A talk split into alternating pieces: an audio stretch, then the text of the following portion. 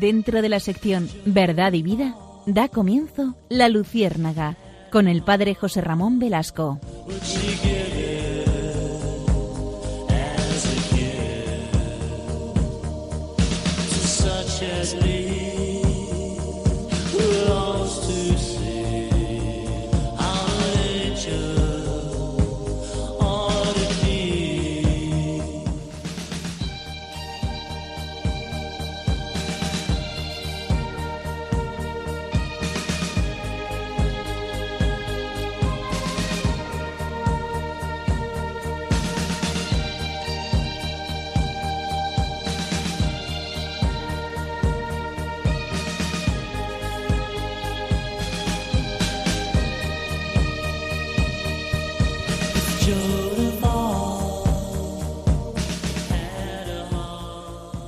Corría el año 800.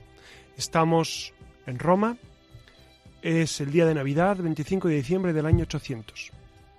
En ese día, en ese momento, Carlo Magno es coronado emperador. Este acontecimiento se me antoja esencial para entender Europa, entender el mundo. Carlo Magno es un hombre intensamente cristiano comienza el Sacro Imperio Romano Germánico, que mm, tiene varias virtualidades o virtudes. Una de ellas es detener el avance de los musulmanes, que mm, iban arrasando la fe. en España ya habían conquistado toda España en el año 800. Eh, querían continuar hasta que en la batalla de Poitiers eh, son vencidos. Eh, otro, otra de las virtudes es que comienza a vivirse una religiosidad intensa. Eh, fíjense que, hasta los reyes eran santos. Tenemos ya en el siglo XI, XII, XIII mejor, eh, pues eh, Fernando III el Santo en España, San Luis Rey de Francia, Santa Margarita de Escocia, Santa Isabel de Hungría, etcétera, Santa Isabel de Portugal, etcétera, etcétera. ¿Qué ocurrió en Europa?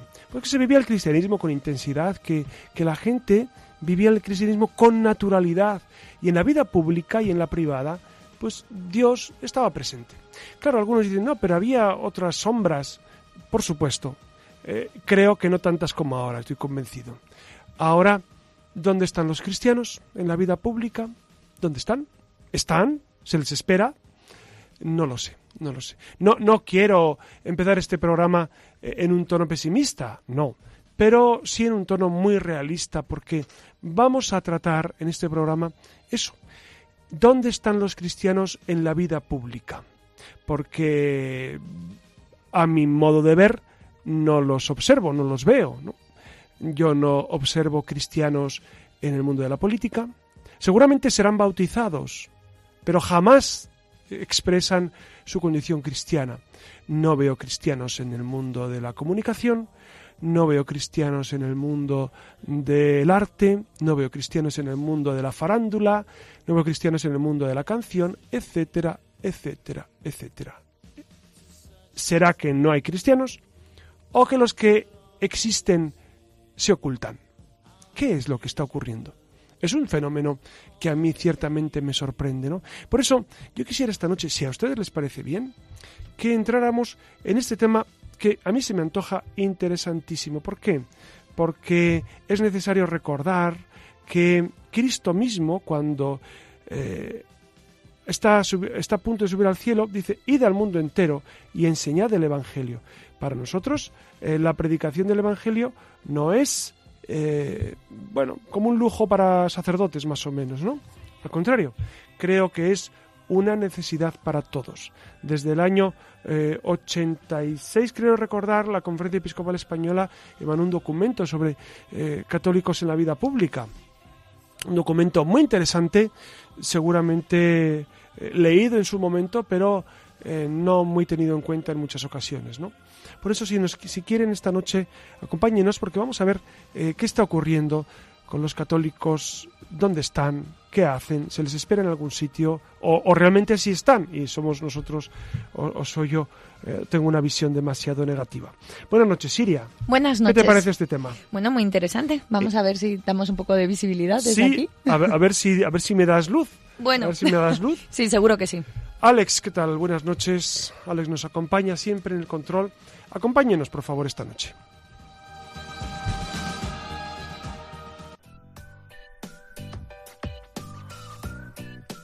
Una de las principales preocupaciones de la Iglesia en general en el momento actual es destacar los rasgos esenciales de la vida cristiana e impulsar la presencia e intervención de los cristianos en la vida social, en la vida pública.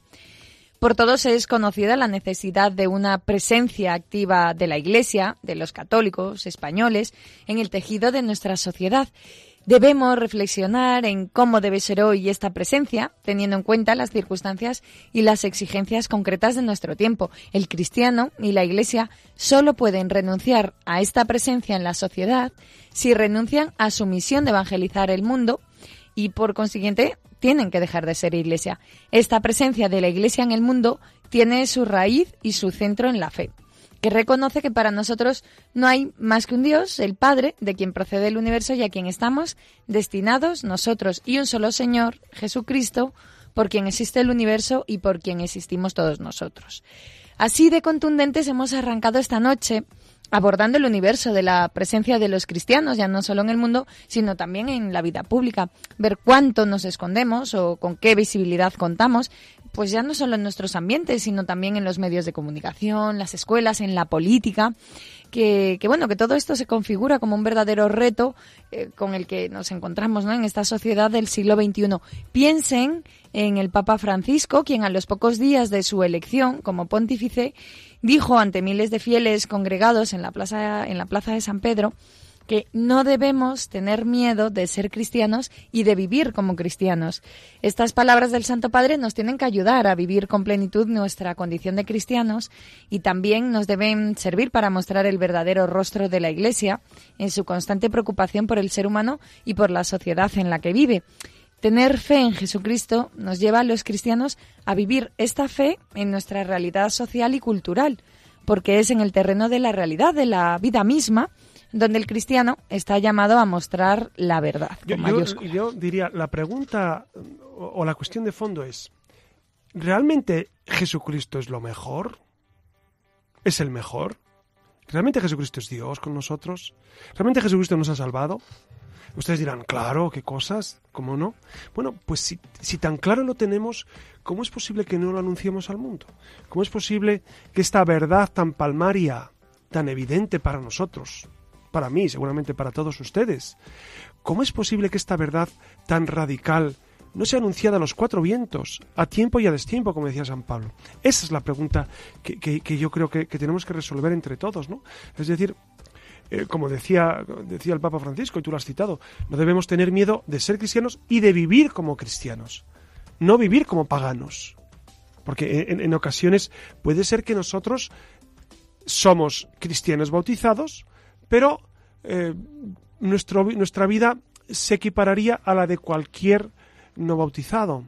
El problema no es cuántos estamos bautizados, sino es cuántos nos hemos convertido, cuántos seguimos realmente a Jesucristo o no, o sencillamente no. Eh, habría que hacer un análisis, por ejemplo, de, toda la gente que va a misa el domingo, pues sabemos que es un tanto por ciento ínfimo de los, de los católicos, debe ser el 20% de los católicos, ¿no?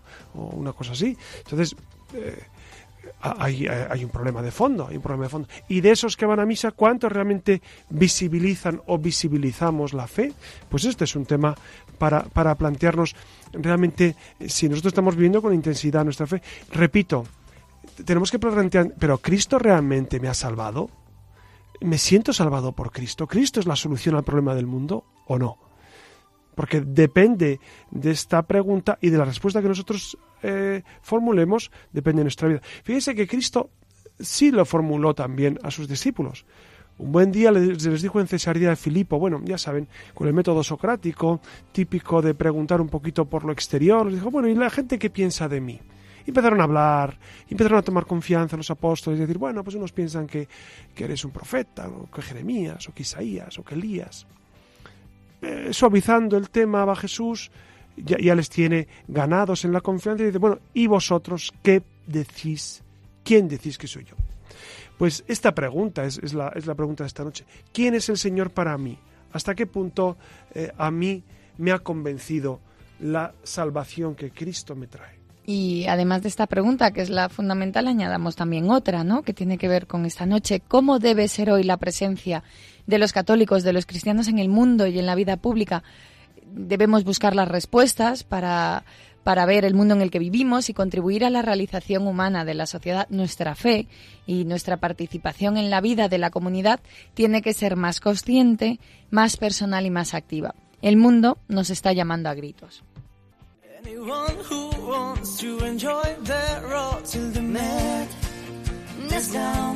Estamos escuchando al grupo Aurin con su canción Last Night on the Earth, que trata sobre todo aquello que necesitamos expresar y que por algún motivo no hemos tenido ocasión de hacer. Precisamente de esto va nuestra siguiente sección.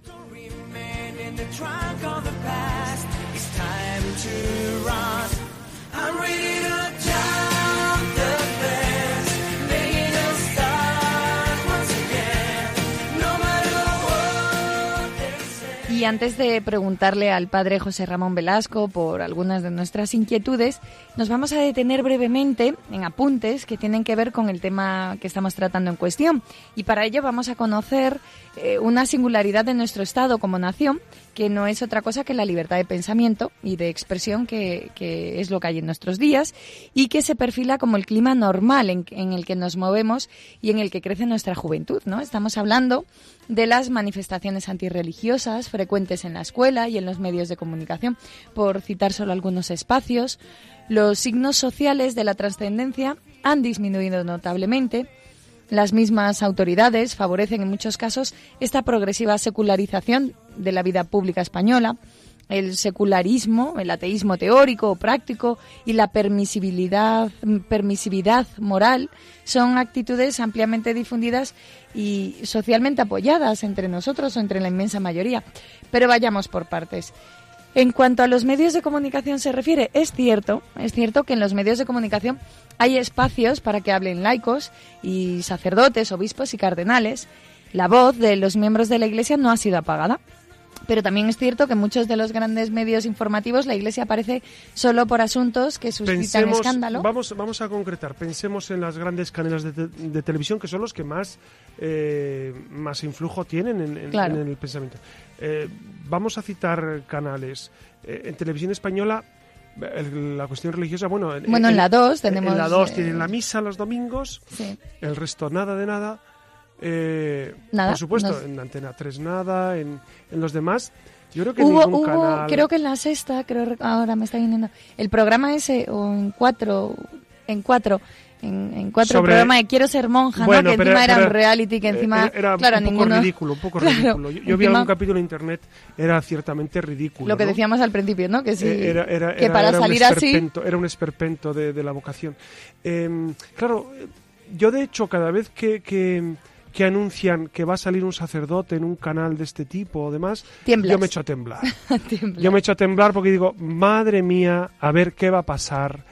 Claro, hablando en concreto con un sacerdote que le entrevistaron, él decía, bueno, es que nosotros también tenemos que ir a, a, esas entrevistas, a esos programas para dar visibilidad y para defender lo nuestro. Pues es verdad, pero cuando sabes de la mala fe de algunos periodistas, porque es real, o sea, no es que sea, que no buscan la verdad, buscan eh, corroborar las, ideas que ellos ya tienen y en el fondo reírse en ocasiones de, de, la iglesia. ¿no? A mí me, dio mucha pena cuando ese sacerdote fue entrevistado en un programa, no digo ni sacerdote ni el programa, y ni el canal, me dio muchísima pena porque porque se rieron de él. Él es un hombre muy, muy bueno y muy, muy formal, muy serio, pero se rieron de él eh, flagrantemente. Entonces, uno dice, eh, ¿se puede, se debe hacer eso, ir a un programa de esos? Eh, es un tema harto complicado. El tema de iglesia, la verdad es que en general en los medios, en los medios generalistas está muy maltratado, incluso con confusiones, incluso en los periódicos. A veces mm. uno en noticias en los periódicos no distinguen las cosas. Los periodistas a veces no saben de, de qué están hablando en concreto sobre, confunden párroco con sacerdote, iglesia con vicaría, catedral con, con, capilla del seminario, ¿no? Entonces, eh, y que como eso muchas muchas cuestiones, ¿no? Entonces es un tema delicado, delicado. Por eso eh, qué bueno cuando hay cuando hay grupos, por ejemplo Crónica Blanca que, que actúa con Manuel María Bru y otros y otros grupos, o aquí en Radio María, por ejemplo, que hay periodistas que están desde el ámbito católico, pues tratando de dar una visión cristiana de la realidad. Claro, tenemos publicaciones de tirada nacional, a lo mejor como Alfa y Omega dentro del ABC, bueno, pero, bueno, sí, pero no es, no es, muy leído, no es muy leído porque vas eh, haciendo las encuestas, la gente no suele leer. La propia conferencia episcopal. Claro, los documentos de la conferencia episcopal no son muy leídos. Radio María sí, Radio María sé que la gente, eh, de, hecho este programa, de repente hay personas que me dicen, ah, pues yo te escucho, digo, ah, pues y, vamos descubriendo que sí, que sí hay gente que está al otro lado del, del receptor, ¿no? Y mm, por eso... Eh, se llega, pues se hace lo que se puede, pero, pero sí echamos de menos más presencia. Claro, bueno, TV13, la COPE, bueno, son ejemplos de medios de, clara línea católica, ¿no? Pero nos quedamos pues con el regusto, ¿no? Con la sensación de que son una parcela Bueno, la, COPE es más generalista, ¿no? La COPE se encarga de, sí, de información más general, etcétera. Y claro, por otra parte, ya volviéndonos un poco más frívolos, eh, también da alegría, ¿no? Que estamos siempre pidiendo esto de la visibilidad, da alegría ver a algunos famosos a los que no les da corte eh, decir que son creyentes o, bueno, mejor todavía, que están orgullosos de ser católicos, ¿no? Y estoy pensando ahora en Concha Velasco, a quien en mitad de una entrevista a propósito de una obra de teatro en la que participaba ya hace unos años, en un momento determinado, eh, la persona que le estaba entrevistando le dijo, Concha, ¿tú crees? A lo que la actriz respondió, si te refieres a si soy religiosa, sí, mucho y pienso con frecuencia en Dios, sin Él no podría vivir sola como vivo y no podría ir delante, ir hacia adelante en la vida. Y luego añadió, soy religiosa, vaya que sí, que soy católica, para que nos entendamos. Y bueno, ha dicho que estaba muy contenta de serlo y después la joven entrevistadora, la periodista en cuestión, le dijo por lo bajini, yo también soy católica. Claro, al final, al final todo el mundo es católico, pero por lo bajini. por lo bajini. bueno. Otra, bueno, otra famosa que también ha manifestado recientemente tener fe, pues y, valorar mucho la fe, es la presentadora que todos conocerán como Annie Gartiburu. Sí, sí. Que, Dijo que iba a misa los domingos. Exacto. En el programa de Últimas Preguntas se explayó defendiendo su estilo de vida, eh, diciendo que ella era madre de familia, trabajadora y mujer de fe en la iglesia. Incluso afirmó que para ella es muy importante ir a misa los domingos, el voluntariado con unas religiosas amigas suyas. Sí, la verdad es que es un, es un testimonio que a mí, a mí me ha impresionado. Está en internet si, si ustedes quieren cotejarlo, ¿no? Ahora ha sido madre biológica, ¿no? sí, porque ella había adoptado niños creo que dos niños vietnamitas. no, bueno, dos chicas indias, sí, pero. Ah, indias. Sí, da igual. Aquí matizando de oriente, de oriente. sí. Pero los vietnamitas son de Angelina Jolie, yo creo. Claro. Sí, sí. Bueno, el caso es que ahora ha sido madre biológica y es, un, y es una bendición de muchacha, ¿no? Por lo menos por lo que yo he visto en internet, ha dado un testimonio de fe muy intenso. Claro, y fuera de nuestras fronteras, solo por citar también algunos rostros conocidos, pues tienen a Gerard Depardieu, Nicole Kidman, a Sylvester Stallone o Anthony Hopkins, eh, también católico, que quien recientemente afirmó en, en, el británico Catholic Herald que no se imaginaba su vida sin fe, añadiendo que ser ateo debe ser como vivir en una celda sin ventanas. Qué bonito. Pues no sabía yo esto de Anthony Hopkins. Tampoco. La verdad es que me impresiona mucho. Nunca pensé que, él, que, él, viviera esto así, ¿no? Eh, y Anthony Hopkins es uno de mis preferidos, por supuesto, es buenísimo como actor. Yo creo que es, es de los mejores que hay ahora vivos actualmente, ¿no? También Mel Gibson tuvo una etapa eh, intensamente católica, de hecho cuando hizo La Pasión. Luego, pues el hombre, eh, la vida le ha zarandeado un poco, yo creo y ahora, ahora, no sé cómo estará en la fe. Pero dio testimonios muy interesantes cuando, cuando hizo la película de la pasión. Bueno, efectivamente, ya solo lanzarse con esa apuesta por la película, me imagino que hay... Fue denostado en, Hollywood por esa película. Sí. Bueno, y, no solo hablamos ¿no? De, de, la presencia de los cristianos en la gran o en la pequeña pantalla o en los medios de comunicación, también tenemos que pensar en materia de Estado en cuestiones como la política, que es un tema bastante espinoso pero por un lado están los políticos que se que pero pero bueno a la vez muy muy muy paradójico muy complicado no por un lado están los políticos que se declaran católicos practicantes pero que apoyan leyes completamente contrarias a las que dicta la madre iglesia. Y luego tenemos eh, en el otro bando a otros pero de estos hay yo es que ahora no me viene a la mente ninguno nadie. Eh, practicantes que estén ahora, en, la actividad política no me viene a la mente. Seguramente ustedes tienen bastante más referencias que yo. Ahora mismo no, no me viene a la mente nadie. No, yo tampoco. Pienso que en algunos que se les llena... Practicante no. Que, tienen tradición católica, sí. Sí, sí, sí. Incluso fíjense, en, en este tema de los, de los políticos católicos, yo en una ocasión tuve la oportunidad de hablar con uno. Y bueno, estábamos comentando pues este tema de por qué los políticos cristianos católicos no luchan más por leyes cristianas, porque realmente la legislación eh, en muchas ocasiones es no, no, no solamente ambivalente, sino anticristiana radical. ¿no? Y él me dijo, no, es que nosotros tenemos que permanecer para dar batallas grandes. Y yo pensaba, pero ¿y, qué es más grande, por ejemplo, que el aborto? O que es más grande que la batalla de, del, matrimonio homosexual, ¿no? ¿Hay batallas más grandes que esas? No o, la educación de los niños, o, estas cuestiones que, que, son tan controvertidas y qué batalla hay más grande. No sé, a mí me dejó un poco perplejo aquella respuesta. También tenemos para que te animes un poquito, pues otros políticos dispuestos a dejar su escaño o militancia por no comulgar con su fe. Y a propósito de esto, pues tenemos a una militante del PSOE, concretamente una senadora socialista, Mercedes Aroz, con 32 años de militancia, dejó la política activa por sus discrepancias con un PSOE que aprobaba leyes como la del mal llamado, pues lo que has citado, ¿no? El matrimonio homosexual o la investigación con embriones que chocaban frontalmente con su compromiso cristiano. Eh, anteriormente, en el mes de marzo, allá por el 2006, Benedicto XVI recibió a un grupo de parlamentarios europeos del Partido Popular y el Papa le recordaba algunas ideas básicas para actuar, eh, para la actuación del católico en política, ¿no? Claro, y estoy pensando y, pienso en alto, y de hecho lo ha dicho Monseñor Rich Pla en, en alguna ocasión, en alguna de sus cartas pastorales, que, que del arco parlamentario realmente un cristiano convencido, claro, dices, vamos a votar el mal menor.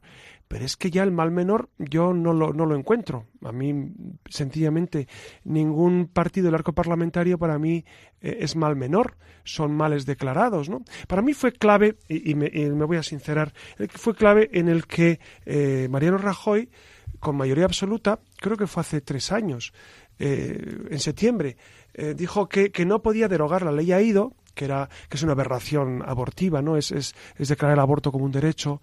Eh, que, no podía derogar esa ley porque no tenía el consenso suficiente. Yo aquel día, además de entrar en una profunda tristeza, se lo tengo que confesar, porque si no les mentiría, claro que de la tristeza a uno le saca la fe y Jesucristo resucitado. Una profunda tristeza porque me di cuenta hasta qué punto el mal había calado en todos los ámbitos de, la política, ¿no? Entonces, claro, hay un tema ahí de fondo muy serio. Es decir, un cristiano convencido, ¿qué hace ante un panorama como el que tenemos? ¿Qué hace? ¿A quién vota? ¿Cómo sigue? ¿Qué, no sé, para mí es un conflicto que seguramente ustedes también tienen y, no estoy yo aquí para resolvérselo esta noche. Sí, imagino que eh, eso era lo siguiente que íbamos a comentar. Estos son personajes conocidos, otros no tanto, nuestros políticos, pero de nosotros depende que salgan unos u otros, ¿no? Entiendo que debemos todos pues elegir siempre en conciencia con nuestra fe, sin más ni más. ¿No? Pero claro, ¿es posible evangelizar en la vida pública? O dicho de otra forma, mira, eh, cuando hace unos años eh, Vargas Llosa escribió un artículo que para mí fue, fue bastante iluminador. Ustedes saben que, gobernó Ollanta Humala en, en, Perú durante bastantes años. Y, en aquel tiempo estaba la opción Ollanta Humala o Keiko Fujimori, que era la primera que se presentaba. Y entonces escribió un artículo Vargas Llosa diciendo que eh, que había que elegir entre el cáncer o la esclerosis múltiple. Es decir, que las dos cosas eran fatales para Perú. Y bueno, pues, pues a veces uno dice, entre las opciones que tengo a nivel político, ¿qué eliges? Yo, ahora pienso, yo, ahora pienso en los norteamericanos que tienen que votar a su próximo gobernante, ¿no? Eh, ¿Votan a Donald Trump o votan a Hillary Clinton? Eh, pues es un problema, es un problema muy serio, ¿no? Es decir, eh, ¿qué haces en esas circunstancias? Pues así me siento yo también cada vez que tenemos que votar y últimamente como lo hacemos con tanta frecuencia, ¿no? Sí, nada, prepara el voto que sabes que, en poco tiempo todos nuestros oyentes que se preparen y pues lo que les decíamos, ¿no? ¿Es posible evangelizar en la, en la vida pública o dicho de una manera más incisiva, ¿es legítimo tratar de evangelizar la vida pública? En nuestra mente domina la idea de que la vida pública tiene que estar exenta de cualquier influencia religiosa. La religión es tolerable únicamente en el ámbito de la vida privada. Si nos paramos a pensar, la distinción entre la vida pública y privada, pues también es difícil de mantener. ¿Acaso las actuaciones públicas de las personas no responden a sus convicciones y a sus apetencias más íntimas y profundas? Yo, yo ante eso, ante eso eh, voy a hacer una reflexión que para mí es, es de perogrullo. Pero yo soy cristiano y soy cristiano 24 horas al día soy cristiano en mi casa, soy cristiano en mi trabajo, soy, por supuesto siendo sacerdote, pero, pero aunque no fuera sacerdote, es decir, soy cristiano siempre. Es decir, en algo se tiene que notar. No es posible que a un cristiano jamás nadie le note nada. No me lo puedo creer, no es posible. Algo no estamos haciendo bien, amigos. Algo no estamos haciendo bien. Es decir, el cristianismo no es eh, una especie de título, igual que un odontólogo tiene en su despacho un título de que hizo un curso de, qué sé yo, en no sé dónde, y ahí lo tiene muy... Vale, hice ese curso, pero vamos, eso no me ha influido en absoluto para ser lo que soy. Pues algo de esto, ¿no? Es decir, creo yo que se nos tiene que notar algo se tiene que notar en nuestra vida, en el día a día. No es posible. No es posible seguir con fidelidad a Jesucristo, seguirle eh, en tu cuarto, en tu casa, pero el resto de la casa y el resto del mundo y el resto de... no saben nada de tu experiencia de fe. Creo que no es posible, ¿no? Es, como si alguien está muy enamorado de su mujer o de su esposo. Y no se le nota. Y no, se, no, no, no solo no se le nota, nadie lo sabe alrededor. Nadie alrededor de él sabe nada de, con quién vive, de qué hace, de qué. Pues entonces. Eh, eh, entonces, entonces algo, extraño, algo extraño está pasando. ¿O no les parece a ustedes esto? A mí me parece una cuestión de perogrullo, pero vamos, Sí, no, efectivamente, bueno, el Papa Juan Pablo II cuando dijo que no quería eh, maestros, quería testigos, efectivamente, en algo se nos tiene que notar, con la alegría. no sé. A mí me da la, impresión de que somos criptocatólicos, ¿no? Es decir, católicos ocultos. Mm. católicos ocultos, católicos que no, que no quieren eh, salir a la palestra por miedo. Claro, es verdad que, que, si tú te defines como católico, la gente te va a señalar y te va a decir, ah, pues, pues tienes que dar testimonio del catolicismo, de la moral que viven los católicos, del estilo de vida. Claro, no podemos compaginar un estilo de vida pagano con eh, la boca llena de catolicismo. Eh, se tiene que unir las dos cosas, ¿no? Y entonces a veces eso puede frenar a algunos. Sí, para las personas de frontera entiendo que, la estrategia es primero que le conozcan a uno y luego conozcan sus parcelas eh, pues más íntimas. Por íntimo me refiero a, la a, la parcela de fe, aunque claro, es indisoluble luego tu forma de pero Antes o después, pero, en un, pero en un diálogo, en un debate, antes o después salen temas de moral, salen temas de opciones vitales, antes o después salen estas cuestiones. Entonces, en esas cuestiones, ¿cómo te defines tú? ¿Cómo te defines? ¿Cómo optas? A mí me, da mucha pena cuando eh, me cuentan algunos feligreses, alguna, dicen, no, pues ante el tema del aborto pues se han callado, mm. el aborto de, una de, un familiar me refiero, o sea, de, de, una hija de un familiar, no, pues, pues que, no, hombre, pues algo habrá que decir, mm. ante temas, porque son temas de mucho calado, son temas ya que, que, van a la esencia de la vida, algo hay que decir, eh, no podemos estar callados continuamente, ¿no? Entonces, eh, a eso me refiero, ¿no? El que eh, no, es cuestión de, ir alardeando ni ir machacando con la verdad a la gente, no, no, no es esa la idea. Pero sí que, se nos note en algo, ¿no? Al hilo, al hilo de lo que tú comentabas del aborto, pues tenemos aquí la primera pregunta, ¿no? Con respecto a los médicos, eh, hay voces que se alzan en contra de la objeción de conciencia. ¿No? Con, con, el tema del aborto. Entonces, ¿cómo se puede gestionar eso? ¿Se podría trasladar esa objeción de conciencia a otros ámbitos? no sé. Pero se refieren a que... Sí, me refiero que eh, a día de hoy la ley protege a los médicos que quieran practicar la objeción de conciencia, ¿no? que eso está siendo muy criticado. en el propio hospital, ¿no? Eh, se mira mal al, o incluso al farmacéutico que ha habido eh, farmacias que no, han querido... después, y ha habido problemas, ¿no? Entonces, pues no sé, como es una pregunta como muy ambigua, pero... Sí, es muy amplia, es muy amplia, ¿no? Pero, pero yo, yo creo que lo primero que deberíamos hacer es, es recordar que existe una constitución española que yo no voté, y yo no sé si votaría, pero, pero que está ahí, y que respeta las libertades individuales y, en ocasiones ante estas cuestiones pues se saltan a la torera eh, cuestiones esenciales por ejemplo la ley ha ido que proponía también que una niña con 16 años pueda pudiera abortar sin consentimiento paterno claro, esto es saltarse a la torera eh, no solo la legislación, el sentido común más, más básico. Y, y, se lo saltan. Entonces, claro, em, yo ahí tengo, tengo serios problemas de conciencia cuando, cuando hay gente que me dice, no, es que, es que la legislación está así. Pues habrá que saltarse a la legislación. Nadie te puede obligar a cometer un pecado grave. Y si te obligan, mm, pues, pues mueres mártir, como, murieron mártires en los primeros siglos del cristianismo, ¿no? Nadie te puede obligar a hacer algo en contra de tu conciencia, sabiendo que, está objetivamente mal, y más cuando es el tema de la vida, ¿no? Entonces, yo creo que ahí, en la objeción de conciencia, no sé si la ley nos la va a amparar siempre, pero si no, nos la ampara Dios y nuestra propia conciencia. Recordemos la historia de los mártires en España. ¿Por qué murieron? Pues por ser fieles a su conciencia y, porque les decían, eh, abjura de tu fe, reniega de Jesucristo. Y decían, no, no, eso no lo puede hacer, no puede hacer eso. En absoluto. Entonces, claro, eh, los católicos hoy eh, pues estamos ahí como amedrentados en ocasiones, como, uy, es que me quitan el puesto de trabajo. Pues quizás sí, quizás sí, pero habría que valorar pues hasta qué punto nos fiamos de Dios o no. Esto, claro, claro dirán, esto es muy fácil decirlo desde un micrófono eh, eh, y desde tu postura de, sacerdote. Claro, pero entonces, entonces ¿qué, les cuento yo? ¿Que, entonces cada uno que viva como, como quiera y que, y que reneguemos de la fe? No, no, no, no.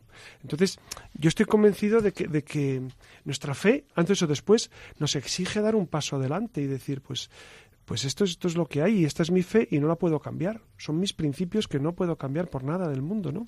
Pues muchísimas gracias por tus respuestas, José Ramón. Y ahora les dejamos planteados los dos próximos temas, la Edad Media Cristiana y eh, el Papa Pablo VI, porque vamos a intentar hacer como un repaso de las grandes figuras, de algunos de los mejores, o bueno, que, mejor. De los, de los últimos no, de los últimos papas, ¿no? Para... Bueno, no de los últimos, porque también eh, podemos, podemos acercarnos a papas grandísimos, estoy pensando en San León Magno, San Gregorio Magno, etcétera, etcétera. Sí, bueno, simplemente para rescatarlos, ¿no? y para recordar su, su figura. Así que pueden escribirnos un mail a la luciérnaga arroba radiomaria.es, eh, pues para que interaccionen con nosotros. Recuerden que es la ventanita que tenemos abiertos, abierta, ¿no? Para, hablar, eh, para lanzar sus preguntas, sus preocupaciones. Así que ya saben que les esperamos en la red.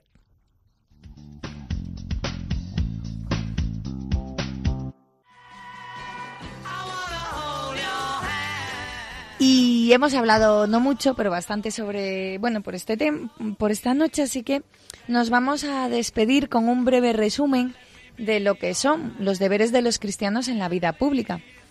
La Iglesia no puede jamás ser ajena a las vicisitudes de la vida pública de pueblos y naciones, porque la Iglesia es un pueblo universal, es el pueblo universal de Dios. Nosotros, como buenos católicos, tenemos el deber de cumplir con todos y cada uno de los deberes designados por la Iglesia y así poder, pues bueno, ser mejores personas. ¿Y, por qué la Iglesia tiene que opinar y tiene que ofrecer respuestas? Porque Cristo mismo vino a salvar a todo el hombre y nos interesa todo lo humano es cercano a nosotros, ¿no? Eh, no podemos pasar de soslayo por cuestiones humanas que son esenciales, ¿no? Sí, nosotros como cristianos eh, tenemos cuatro principios. Respeto a la vida humana desde su concepción hasta la muerte, promoción y tutela del matrimonio, derecho de los padres a la educación de sus hijos, tutela social de los menores y libertad religiosa, religiosa y convivencia tranquila. estos cuatro principios son principios que, que todo cristiano y toda persona con sentido común defendería. Pero si, si son atacados, nosotros tenemos el deber de, de, luchar para, para, que sean tenidos en cuenta. La, mucha, repito, mucha gente dice, pero, pero esto no es un tema cristiano, esto es un, mira, es un tema de sentido común, pero los cristianos tenemos que ser la gente que tiene una razón más equilibrada y que entiende que esto debe ser defendido.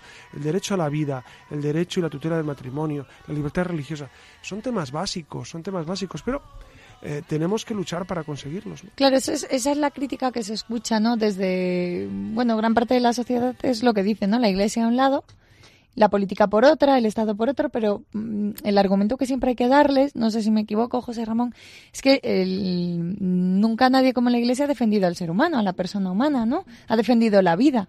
Desde siempre desde siempre ha, sido su gran eh, su gran lucha desde el inicio ya, ya sé que algunas mentes maliciosas dirán bueno pero hay momentos en los que no mire ha, ha, habido sombras en la historia de la iglesia por supuesto pero la luz es tan esplendorosa y la doctrina de Cristo tan clara eh, defendiendo la vida, defendiendo a hombres, mujeres, defendiendo a los niños, defendiendo la vida de los ancianos. Claro, eh, es la misión de la Iglesia, defender la vida, porque Cristo es vida. Porque Cristo dijo yo soy camino, verdad y vida. ¿no? Por eso defendemos la vida en todos los ámbitos. Y por otra parte, la Iglesia también tiene una misión que, que se resuelve en estos tres compromisos, ¿no? Por un lado, eternizar la obra redentora de Jesucristo, responder al sentido social de la persona y presentarse como la institución que caracteriza la fe de todos los cristianos. Por un lado, los compromisos que tenemos nosotros como cristianos y la Iglesia también como institución. Recuerden, los fieles cristianos laicos, en su condición común, que constituyen la mayoría del pueblo de Dios, viven la condición normal del cristiano en el mundo. Claro, y, aquí hay que decir una cosa, porque eh, es fácil quizá descargar nuestra propia responsabilidad pensando que los políticos son los que tienen que hacer leyes justas, los políticos cristianos tienen que dar el, pues el, lo de pecho en estas circunstancias, pero ¿y nosotros? Yo diría, ¿y yo en concreto? ¿Y usted? Eh, ¿cómo, puede, ¿Cómo podemos, de alguna manera, también ser altavoces de esa doctrina de Jesús? No, no, dejemos la responsabilidad a los demás, a los políticos, porque entonces eh, estamos, estamos desencarnando el problema. La sociedad civil es necesario que se agrupe, que, que, viva ese sentido de, de, esfuerzo, de trabajo, de cambiar el mundo. Claro que se puede cambiar el mundo. La Iglesia y, muchos, aparte de la Iglesia, han intentado cambiar el mundo y se ha cambiado en parte, ¿no? Por eso tenemos que luchar para transformar la realidad como sea, como sea, a, a, en pequeñas circunstancias, pero, pero tenemos que luchar, tenemos que luchar, ¿no? Claro, vivimos en el mundo, en todas y cada una de las profesiones y de las actividades del mundo, en las condiciones ordinarias de la vida familiar y social, que al fin y al cabo forman el tejido de, de, de, de nuestra existencia, ¿no? Y es ahí donde Dios nos llama a realizar una función propia, dejándonos siempre ganar por el Evangelio, para que desde dentro, como fermento, eh, contribuyamos también a santificar el mundo, irradiemos fe, esperanza, amor y sobre todo, pues como decíamos antes, ¿no? Con un testimonio de vida que debemos mostrar a Cristo. Eh, a ellos, de manera especial, les corresponde iluminar y ordenar todas las realidades temporales, a los sacerdotes, ¿no? A las personas, incluso a los laicos también, a las que están estrechamente unidos de tal manera que estos lleguen a ser, según Cristo, y se desarrollen y sean alabanza de Cristo. Los laicos son plenamente miembros del pueblo de Dios y reciben todos los dones que constituyen el patrimonio común de la Iglesia y de los miembros del cuerpo de Cristo. Tienen también la tarea y el honor de prolongar la vida y la misión de Cristo en el mundo. Es decir, que todos tenemos la responsabilidad, ¿no? Somos corresponsables del Evangelio también. La familia cristiana es a la vez agente primordial de esta presencia de los laicos en el mundo y es también fruto de la misión purificadora, santificadora y transformadora del mundo. Los laicos ocupan el puesto principal en la construcción de una sociedad humana cada vez más conforme a los designios de Dios y en su vida profesional y social conocen y utilizan los recursos que Dios ha puesto en el mundo, ajustándolos pues al plan que tiene pensado para la salvación del mundo. los laicos son los que están directamente en contacto con, con la no creencia, con porque son ustedes los laicos los que tienen mayor acceso a, pues eso, a, veces a las ovejas perdidas de la casa de Israel. Pues yo les animo a que, a que y, y, nos animamos todos a hacer un gran esfuerzo por acercar el Evangelio a todo el mundo. Y además que, que luego es verdad que, como el ejemplo de antes de Concha Velasco, ¿no? De, de a, mí me resulta, me da muchísima ternura imaginarme a la entrevistadora haciéndole la pregunta a Concha Velasco de, entonces eres, tienes fe? Y que luego le respondiera a ella, yo también. Porque es verdad que al por final... Lo bajini. Por lo bajini, ¿no? Pero es verdad que al final se tejen, ¿no? Eh, piensen ustedes en sus trabajos, en sus ambientes, cuando descubren que, que uno de sus compañeros con el que lleva sentado 10 años o 3 o sí, el tiempo de repente que sea, te lo encuentras un día en misa y, claro, ah, y, y te sonríes, mantienes ahí una especie de un, un, vínculo en, silencio, ¿no? Casi oculto, pues bueno, pues, pues también tenemos ahí la responsabilidad nosotros, ¿no? Así que la gran aportación de los católicos a la vida pública consiste en edificar poco a poco una sociedad, desarrollar una convivencia que esté inspirada en el amor universal y verdadero, y pues ese amor que viene de Dios y que hace al hombre justo el amor que nos libera al fin y al cabo del egoísmo y nos pone al servicio de la vida y que da alegría también a nuestro prójimo, no se olviden de eso, ¿no? Es uno de los rasgos quizás que más evidencia al cristiano en el mundo, también es la alegría.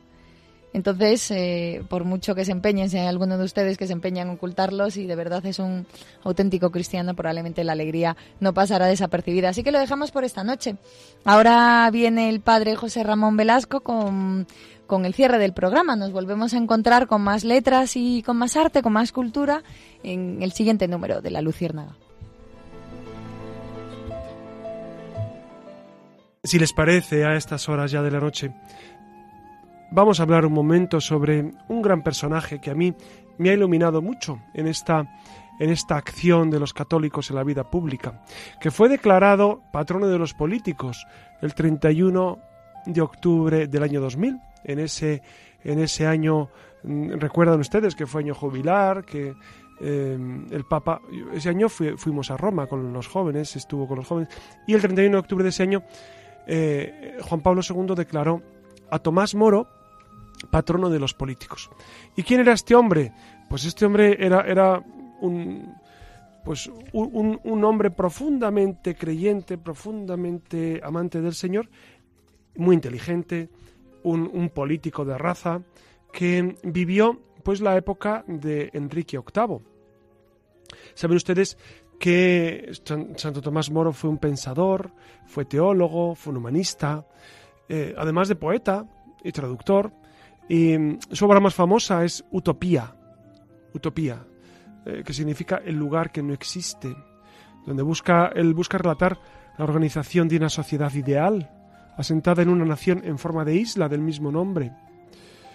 Además, Moro eh, fue un importante detractor de la reforma protestante de Lutero. Eh, habló duramente en contra de Lutero porque él sabía que Lutero estaba profundamente desviado de la, de la verdadera doctrina.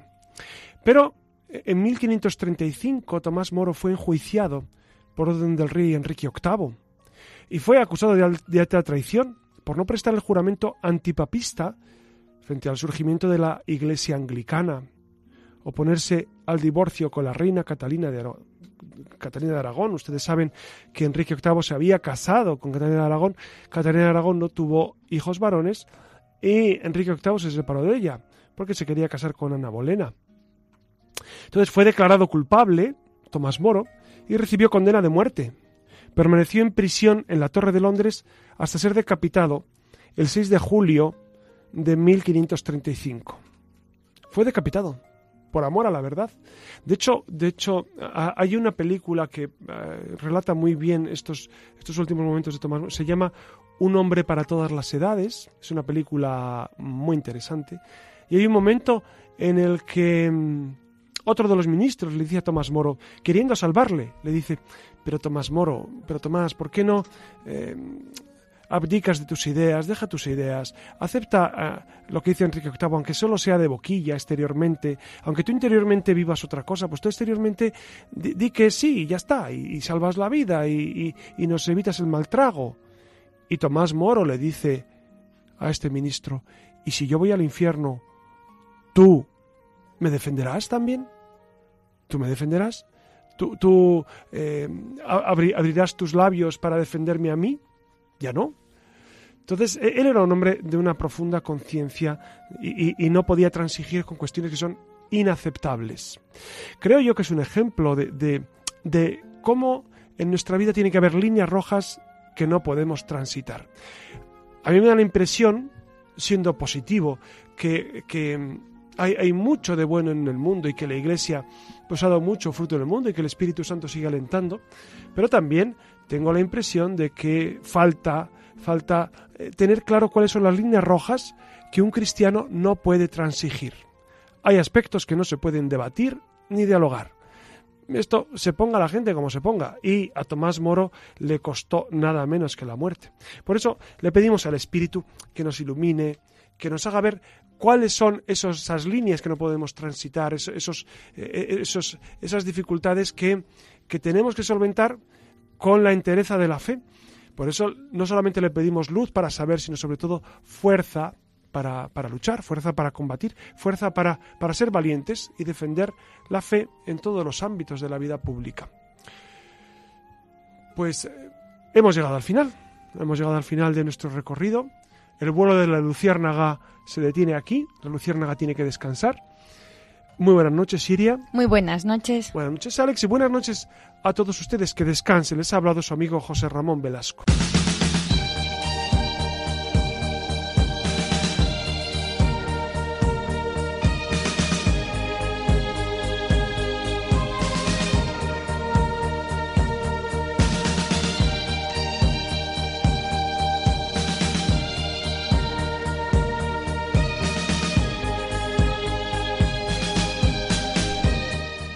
Finaliza en Radio María La Luciérnaga con el Padre José Ramón Velasco y dentro de la sección Verdad y Vida.